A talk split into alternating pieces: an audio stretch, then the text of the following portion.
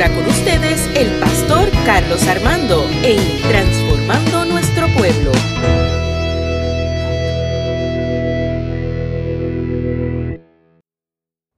Juan capítulo 17, del 20 al 24, cuando lo tenga diga amén. No pido solo por ellos, sino también por los que creerán en mí cuando escuchen su mensaje. Te pido que se mantengan unidos entre ellos y que así como tú y yo estamos unidos, también ellos se mantengan unidos a nosotros. Así la gente de este mundo creerá que tú me enviaste. Yo les he dado a mis seguidores el mismo poder que tú me diste, con el propósito de que se mantengan unidos. Para eso, deberán permanecer unidos a mí como yo estoy unido a ti. Así la unidad entre ellos será perfecta y los de este mundo entenderán que tú me enviaste y que los amas tanto como me amas tú. Padre, los seguidores que tengo me los diste tú y quiero que estén donde yo voy a estar para que vean todo el poder que me has dado, pues me has amado desde antes que existiera el mundo. En la Reina Valera el texto dice, para que todos sean uno como tú en mí. Ese es el tema de esta mañana, se me puede sentar, para que todos sean uno. Hace 120 años atrás existían tres denominaciones distintas, cada cual con su gobierno distinto. Cuando digo gobierno me refiero a su sistema de trabajo. Por ejemplo, está el sistema congregacional y hay un gobierno que es episcopal. Y ah, existían hace 120 años atrás tres denominaciones distintas. Y esas iglesias tenían una manera de trabajar, tenía su peculiaridad y tenía su manera de trabajar. Y algunas iglesias en aquel tiempo decidieron hace 89 años atrás para tener una fecha exacta, el 31 de enero del 1931, apunte bien esa fecha, si quiere cupcake. el 31 de enero del 1931, en el pueblo de Fajardo, se realizó una asamblea con el siguiente propósito. Escuche bien. El propósito era establecer una unidad entre todas las denominaciones en Puerto Rico y hacer una iglesia, una sola denominación, donde el propósito fuera trabajar los asuntos pertinentes a nuestro país. Una sola iglesia que testifique el llamado de unidad que la palabra nos invita. Y allí se invitaron diversas denominaciones, bautistas, metodistas, diferentes este, denominaciones en Puerto Rico. Y es ahí en Fajardo, Puerto Rico, donde se forma lo que llamamos hoy y celebramos hoy la Iglesia Evangélica Unida de Puerto Rico. Le damos gracias a Dios por esa iglesia. ¿Cuánto dicen amén por eso?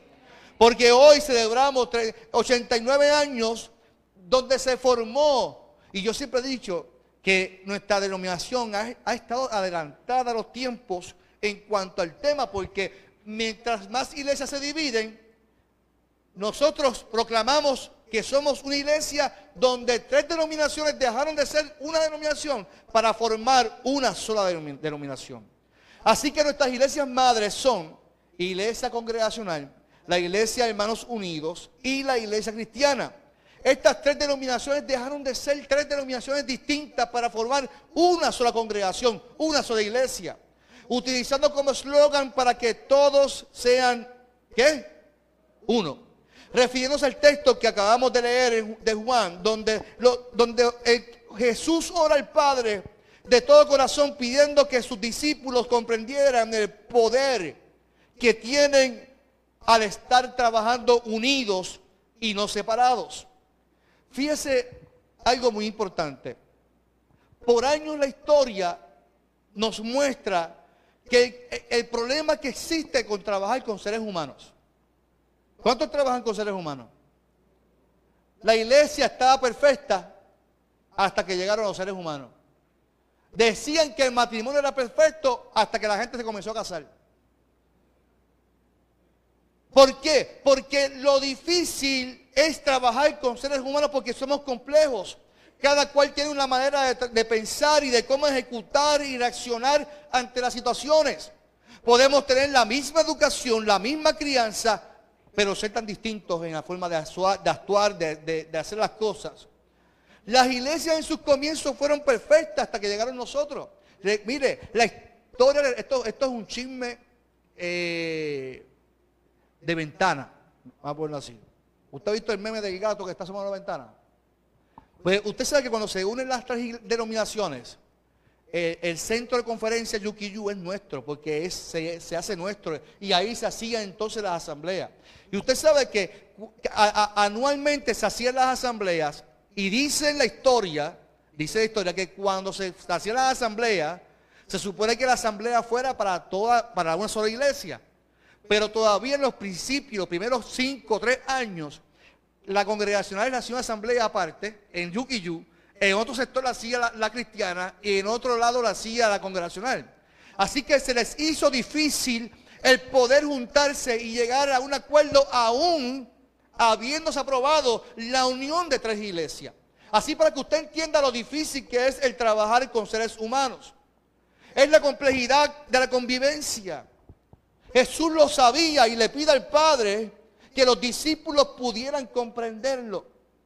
¿Cuál era la petición de Jesús en la oración? Te pido que se mantengan unidos entre, entre ellos y que así como tú y yo estamos unidos, también ellos se mantengan unidos a nosotros. Esto es lo que se llama el testimonio, iglesia.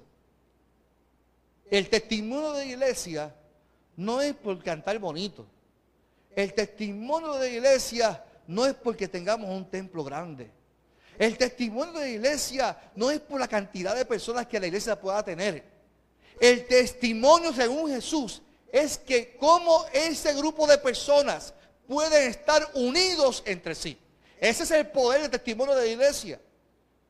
Solamente ni un amén. Iglesia, el testimonio es la credibilidad. O sea, la gente va a creer lo que Jesús está diciendo. La gente de afuera, el mundo creerá que son mis discípulos cuando ustedes se amen y se estén unidos entre sí. ¿Por qué? Porque lo que los discípulos hablar, hablaran, tener que estar acompañados de, de qué?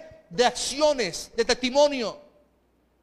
Jesús los manda a enseñar, los envía a predicar, pero ese mensaje tiene que estar acompañado de un testimonio. Y ese es prueba nuestro, que nosotros nos enfocamos en cómo nos vestimos, en cómo nos peinamos, en cómo nos vestimos los zapatos y, cuántas medias me pongo y cómo podemos aparentar ser un cristiano, pero se nos olvida que eso no es esa apariencia. El testimonio es cómo yo amo y valoro la vida del otro, aunque sea mi enemigo. Ahí hay menos amenes todavía. Jesús no, nos llamó a trabajar como dicen por ahí, como los llaneros solitarios. ¿Usted se acuerda de la serie del llanero solitario? Los que son milenios no lo van a entender. Pero busque, busque por ahí en Google, googleelo, la serie del llanero solitario. Eso ya no existe. La época de trabajar solos no existe. Porque el, el poder está en trabajar como en equipo, en, juntos, unidos. Jesús los llamó a trabajar juntos y ahí está la clave, el testimonio. Si en Puerto Rico existe una denominación con autoridad, y lo digo con, todo, con toda autoridad en el nombre del Señor, si en Puerto Rico existe una denominación que tenga autoridad para hablar de unidad, se llama la Iglesia Evangélica Unida de Puerto Rico. Y yo me siento orgulloso de ser parte de esta denominación.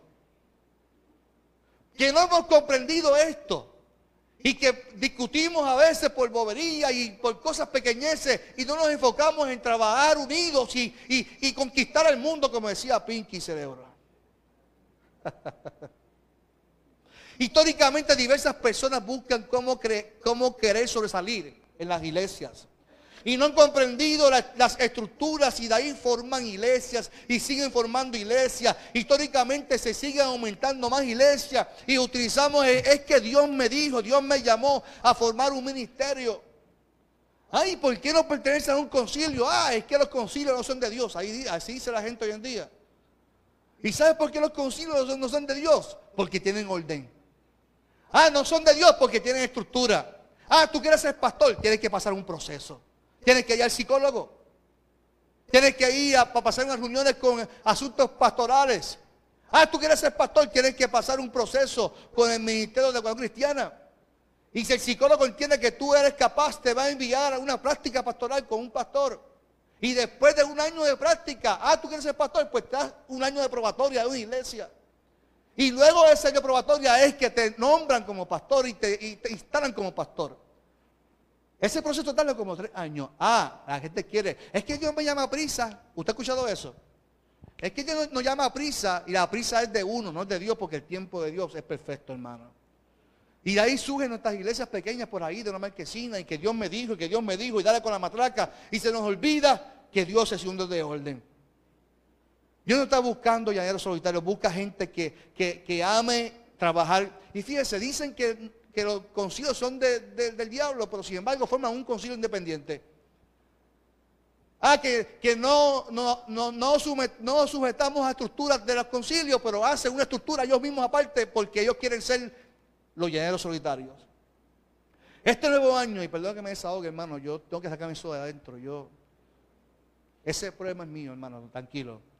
Este nuevo año, Dios nos invita a un camino de fe. Y a mí el tema me encanta y lo voy a utilizar todo el año. Un camino de fe. Ese camino de fe, iglesia, no se puede caminar solo. Un camino de fe no se camina solo. Jesús pudo haber caminado solo. Él era el Hijo de Dios. Escogió a doce que lo acompañaran para enseñarle. Les digo, vaya de dos en dos. Y después digo, vayan y, disipulen. Vayan y hagan, eh, hagan estudiantes. Así que el camino de fe se camina acompañado y el testimonio y el poder se basa en que ese camino de fe se camine juntos. ¿Cuántos dicen amén? El ejemplo más claro al final de todo esto se fundamenta cuando los discípulos se despiden de Jesús, Jesús se, despide de los discípulos y en capítulo del libro de Hechos, que es la continuación de Lucas, Jesús se despide y los deja solos. Ahí es que se tranca el bolo a los discípulos. Porque ya no tienen al maestro que les va a decir, este es el camino que tienen que coger. Ya ellos están independientes. Ellos tienen que ahora regirse para lo que Jesús les enseñó. Y dice el texto que el, el poder que Jesús les dejó, ellos no lo comprendían hasta que el día de Pentecostés estaban todos juntos y qué? Ahí está el poder. Fíjate que el Espíritu no se derramó cuando Jesús se fue. Es cuando ellos estaban juntos y unánimes en la fiesta de Pentecostés. Ahí es que se derrama el Espíritu Santo sobre la iglesia y comienza un proceso de restauración y de inclusión. Así que cuando llega el día de Pentecostés estaban unidos juntos y ahí se derrama el poder. Yo, tengo que decirte como importante. En nuestra vida, en nuestro matrimonio, en nuestras casas, en nuestros trabajos, en todo lo que nos emprendamos, si entendemos lo maravilloso y poderoso que es trabajar con la gente y no tan solo este, eh, comprenderlo, es respetar las opiniones de los demás. Y ese es el asunto que nosotros queremos imponernos sobre las personas y no es así. Porque cuando estamos juntos y unánimes, hay un poder que se derrama, que la gente es transformada cuando dicen amén. Y la iglesia tiene ese poder. Pero lo difícil es estar juntos y unánimes. Que todos puedan comprender sus funciones, sus roles, sus metas y que no haya egoísmo en la iglesia, que no haya, orgullo, soberbia, murmuraciones. Usted me dirá, pastor, pues eso no, es la iglesia. Error. La iglesia no debe existir eso. Es que nosotros damos por hecho y damos por sentado que eso está bien porque somos seres humanos.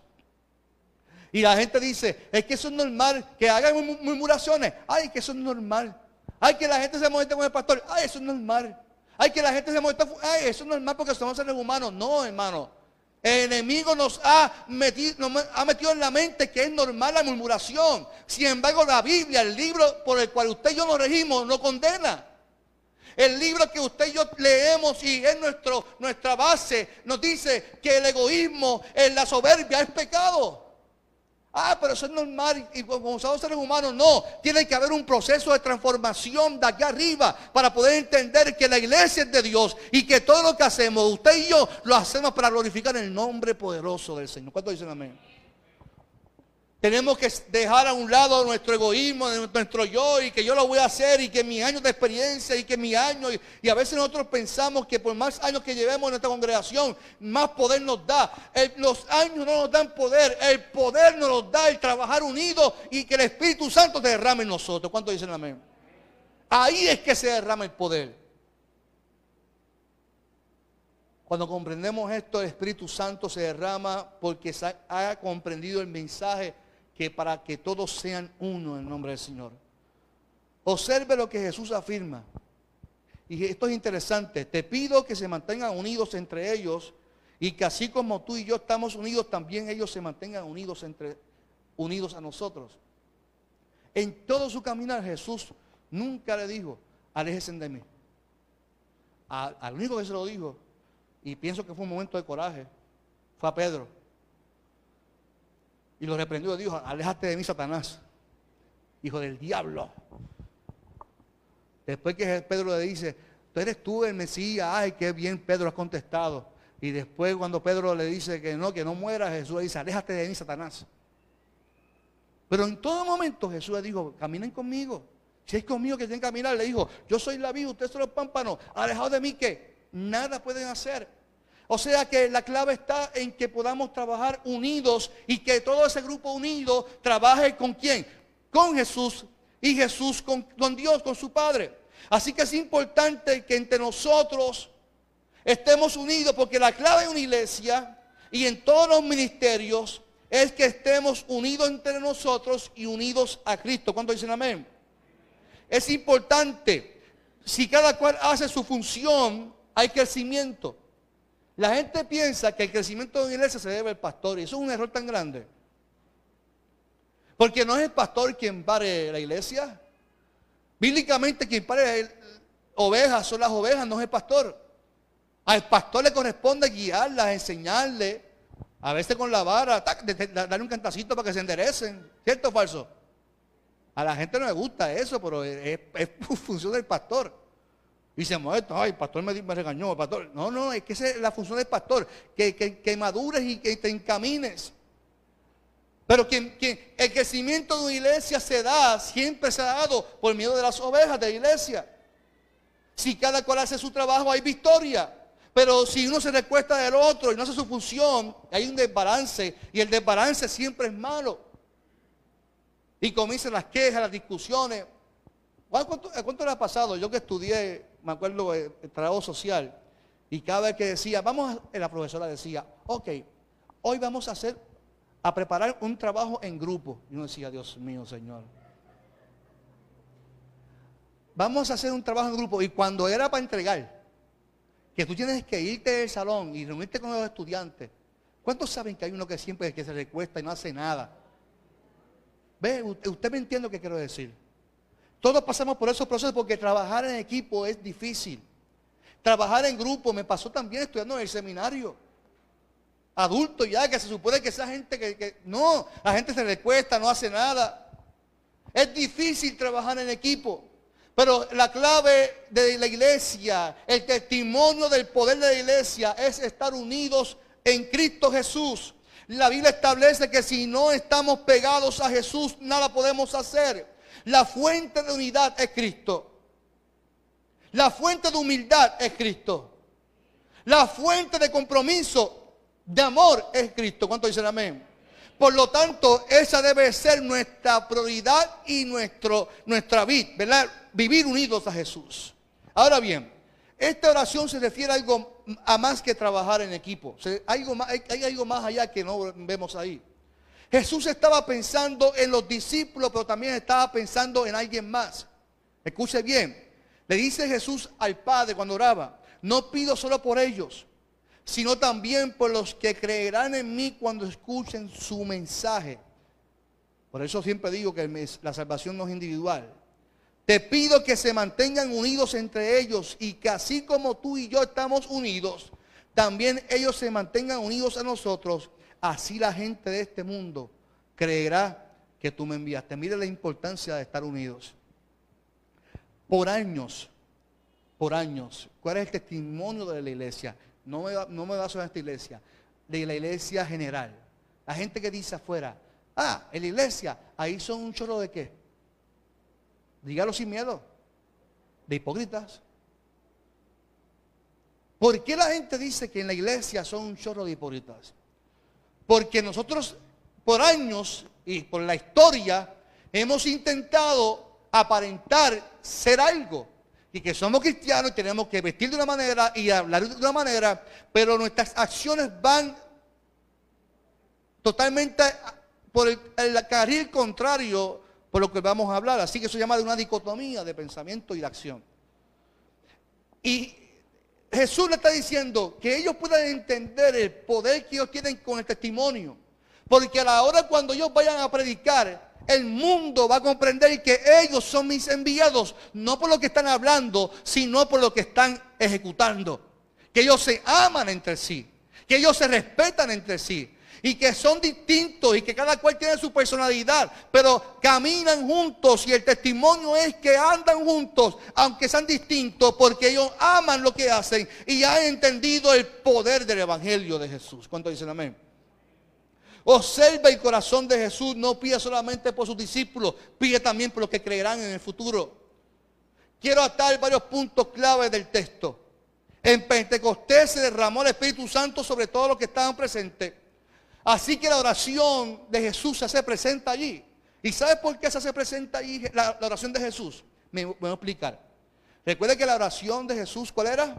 Que los que van a creer en Pentecostés yo lo he mencionado anteriormente, lo, vuelvo a mencionar. En Pentecostés se daba la fiesta Pentecostés casi 50 días antes de la Pascua, después de la Pascua. Así que los turistas que llegaban de la fiesta de la Pascua, los gentiles, los pecadores, según los judíos, no podían entrar a la fiesta de Pentecostés. Sin embargo, se, quedaban afuera para disfrutar de la fiesta de Pentecostés, desde afuera. No podían entrar porque eran gentiles. Así que allí se cumple la promesa de que los que excusarán y los que verán, porque allí había gentiles que no conocían a Dios, pero estaban presentes allí. Y cuando el Espíritu Santo se derramó, porque estaban juntos y qué? Para que usted entienda lo que estoy diciendo, estoy dando dos, textos bíblicos distintos. Allí se, se derrama el Espíritu Santo y los que estaban afuera, los que estaban viendo y observando, pudieron comprender lo que el lenguaje de los discípulos que estaban ahí hablando. Estaban hablando el idioma de ellos. Comenzaron a hablar otros idiomas y los que estaban allí comenzaron a entender que el amor de Dios también era para ellos, aunque no eran judíos. Recuerda que el judío pensaba que solamente la salvación era exclusivamente para ellos. Ahora Dios le está manifestando a otros por medio del testimonio de los discípulos por medio de estar juntos. Ahora ellos pueden comprender el amor de Dios para ellos. Cuando están juntos, iglesia, se derrama el poder del Espíritu Santo en nuestras vidas. Ese poder es importante porque allí hubo manifestaciones, allí hubo frutos de ese poder. Jesús en Juan establece lo siguiente, yo les he dado a mis seguidores el mismo poder que tú me diste. Iglesia, ¿tú no has pensado en eso? El poder que Dios nos otorgó a, usted y a mí como iglesia. Por eso yo no entiendo a veces las discusiones de la gente. Por, por cosas vanas. Yo he visto iglesias que pelean y discuten por un portón. Hay iglesias que discuten que por la pintura. Se, ofrecen hasta puños las asambleas. Y yo me cuestiono, ¿dónde, dónde queda el testimonio de la iglesia? Cuando lo primordial es dar el testimonio. Una iglesia que no da testimonio es una iglesia que va destinada al fracaso. No es una iglesia. La iglesia de Cristo testifica por medio de la unidad, de respeto, de valorar la vida del ser humano. Esto quiere decir que el poder no era para ellos, sino era para glorificar el nombre de Dios, para bendecir a los que estaban afuera. A los que iban a conocer a Jesús como conocieron ellos a Jesús también. Iglesia, nosotros tenemos que entender que nuestro testimonio como iglesia evangélica unida es eso, la unidad de Dios. Nosotros tenemos que aprovecharnos de nuestro, nuestro nombre y de nuestro propósito inicial. ¿Cuál fue nuestro propósito inicial? Que la gente entendiera que ya no hay denominaciones, que hay una sola iglesia. Y que da, testimonio. Oiga, pero en la historia Sadra podrá testificar de eso. Ella fue pastor mucho tiempo antes que yo. Los del sur no quieren pastorar el este. Y los del este no quieren pastorar el sur. Y allá y acá, y no, porque era, como acá era episcopal, allá, mire, yo que pastoreé el este, el este es congregacional. Y pastorear en una iglesia congregacional no es fácil. Y pastorear una iglesia en el sur es difícil, porque como es episcopal, que es lo que, lo que, el pastor diga, y la figura pastoral, el pastor casi no tiene líderes, porque no hay gente que, que trabaje con el pastor, porque es lo que el pastor diga. Así que esa diversidad nos, nos enriquece, iglesia. No nos, no nos divide, nos enriquece. En un mundo que lo que habla de divisiones, se abren cada día más iglesias y todo se basa por falta de sometimiento, nuestra denominación proclama que somos una iglesia de, que, nos hemos unido para que el mundo entienda que somos uno en Cristo Jesús. ¿Cuánto dicen amén? Pero el mundo todavía sigue buscando quién es el mejor en baloncesto, quién es el mejor en el deporte, que si Messi, que si Cristiano Ronaldo, que si LeBron James, que si Michael Jordan. ¿Quién es el mejor de todos los tiempos? Y todo se fundamenta en quién es el mejor. Y así hacemos en la iglesia. ¿Cuál es la iglesia mejor? ¿Y cuál es, cuál es el mejor de todo? Y sin embargo, miren el deporte, que a mí me gusta el deporte. Yo dejé de seguir jugadores. Porque quien gana no son los jugadores, gana son los equipos. ¿Usted no sabía de eso? Yo entendí hace tiempo eso y dije, ay, yo voy a seguir jugadores. Porque me voy a afanar por un jugador y cada vez que se cambia de equipo, yo también me voy con él. ¿Cuántos son fanáticos de LeBron James? Yo sé que el esposo Camille Morales cae en esa secta, yo no sé por qué. Porque LeBron James es una secta diabólica, yo no sé que esa gente que siga a LeBron James.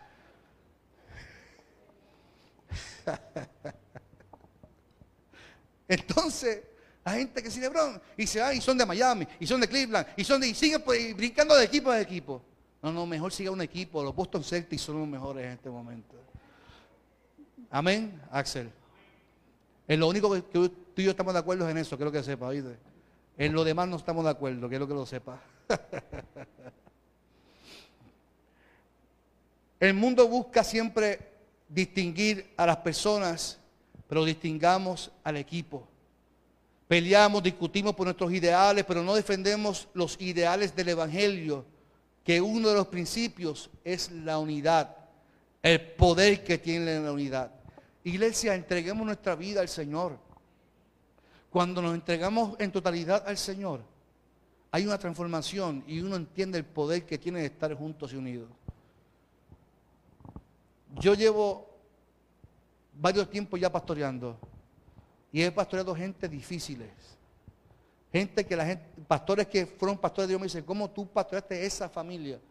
Y yo, sencillo, amándolo y respetándolo poniéndome en el lugar de cada persona. Yo puedo diferir de usted. Usted puede diferir de mí. No hay problema con eso porque la Biblia no establece que no tengamos diferencia. Lo importante es que somos seres humanos y que tenemos que amarnos y respetarnos. Porque la clave del testimonio de la iglesia se basa en eso. Se basa en que nos amemos los unos a los otros y que nos respetemos. Dice, así la gente conocerá. No porque no, porque tengo unción y la gente me escucha hablando, gritando y dando patas en el piso y la gente me vea, ¡ah, santo, aleluya! La gente, ah", y la gente dice, ese es un ungido de Dios. No, mentira del diablo. Eso a veces lo hacemos para, provocar que la gente se emocione. La gente va a conocer que tú eres un hijo de Dios. No por, cuántos gritos diste y por cuántas salamayas dijiste. La gente va a saber que tú eres un hijo de Dios por tu testimonio. Por tu testimonio. Cómo tú te comportas con tus hermanos en la congregación que estuviste en la iglesia y saliste del culto, te fuiste a tu vecina. Ay, es que me llenes alta. Cada vez que la veo en la iglesia, la, me, llenes alta. Y te vas al Banco Popular allí y dices, ay, mira la fila. Es que, es que no lo puedo ni ver. Me tienes alto, el vecino me tienes alto. Estoy a punto, estoy orando que lo ilumine el Señor o lo elimine.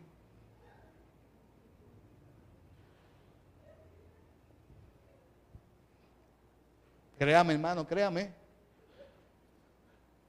Y veremos cosas peores. Pero yo creo que cuando nos entregamos al Señor, en totalidad al Señor, comprendemos la fuente que es para que todos sean uno en el Señor. ¿Cuántos quieren ser uno en Cristo Jesús? Si tú quieres ver, y con esto termino, si tú quieres ver en tu matrimonio, únete a tu esposa, únete a tu esposo, entiéndela, entiéndelo. La Biblia establece que dejan de ser dos para ser qué? Uno. Ahí está la clave. El poder del matrimonio es que entiendan que todo es uno. Que los chavos todos van para la misma cuenta. Oye, que muchos dicen amén ahí, ¿ah? Aleluya. Que, cuando compran carros tienen que pedir permiso a las esposas. Amén. ¿Cuántos dicen amén? Yo he dicho, hermano, Tú tienes muchas opciones, dos opciones en tu vida. O tú intentas ser el, hombre de la casa y luchas y, y es la voz a veces. O decides en la vida ser feliz y que tu mujer mande en tu casa. Yo decidí en mi casa ser feliz. A veces eso la voz para que el vecino piense que yo mando, pero lo hago a veces nada más, no, porque si, si lo muchas veces mi esposa me regaña. y a veces es el perro que regaño. Mire, la clave del matrimonio es que entendamos que somos uno. Que somos uno. De hecho, hasta en lo sexual. Cuando tú tienes intimidad sexual con tu esposa, tú te estás atando tu espíritu con el espíritu de ella. La gente piensa que, la sexualidad no es espiritual y, es espiritual. Por eso Pablo establece, no te unas a una ramera, porque estás uniendo tu espíritu. Estás uniendo tu cuerpo a alguien que tú no amas. Por tener sexo, placer por tener un rato de placer, te vas a contaminar tu espíritu. Ese es el poder de testimonio de la unidad. Si tú decidiste unir tu cuerpo en santo matrimonio con tu esposa, ahí está el poder. La clave de un matrimonio es comprender que ya no soy yo, que ya no decido yo, ahora decidimos ambos, y a veces más ella que uno, pero que está bien, pues, la Biblia establece. Ahí está manejémoslo porque el testimonio de la iglesia, de nosotros como seres humanos, está en caminar y que entendamos que todos somos uno en Cristo Jesús. Amén.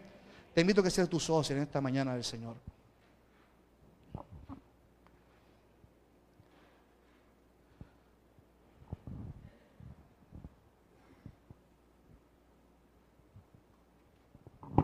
Te invito a que cierres tus ojos en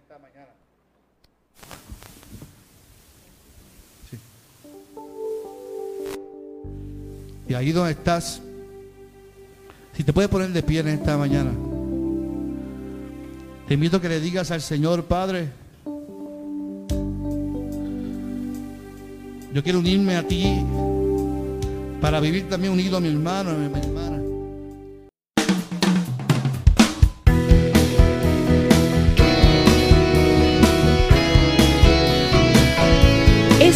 Transformando Nuestro Pueblo con el pastor Carlos Armando.